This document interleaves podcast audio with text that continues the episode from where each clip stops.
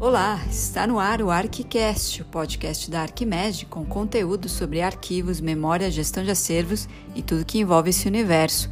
Aqui é Maluna Gai e o tema de hoje é Fotografia analógica, preto e branco versus colorido. Na semana passada explicamos o processo negativo-positivo para a impressão manual das fotografias antigas. Hoje iremos abordar as diferenças basilares na fotografia entre o processo a preto e branco e o processo a cores. Desde a sua descoberta, a fotografia registrava as imagens em preto e branco por conta do uso dos sais de prata na emulsão fotográfica. No entanto, sempre houve a busca pela reprodução fiel das cores das cenas nas fotos.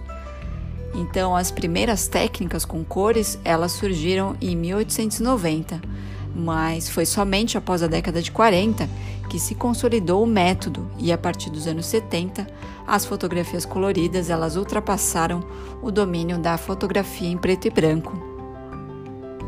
Portanto, vimos que no processo preto e branco, o elemento químico responsável pelo registro das imagens é o elemento da prata. Mas e como funciona nas fotografias a cores? Bom, no processo a cores, a prata ela continua sendo o principal agente que irá fixar a imagem, mas também são adicionadas camadas de acopladores, que são componentes químicos das cores do sistema CMY, que vem do inglês, que quer dizer ciano, magenta e amarelo.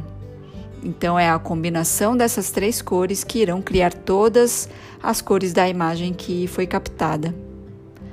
Os diferentes comprimentos de luz das cores das imagens, eles vão sensibilizar as camadas da prata com cada acoplador e assim a imagem ela vai ser registrada no negativo e no papel fotográfico.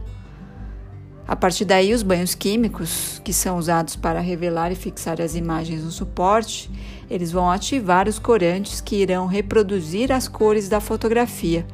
E esses banhos eles vão lavar a prata de forma que ao final ficam somente os corantes na emulsão fotográfica.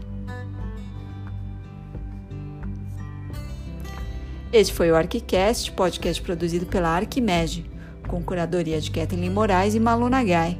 Comentários ou dúvidas, escreva para arquimedia.gmail.com.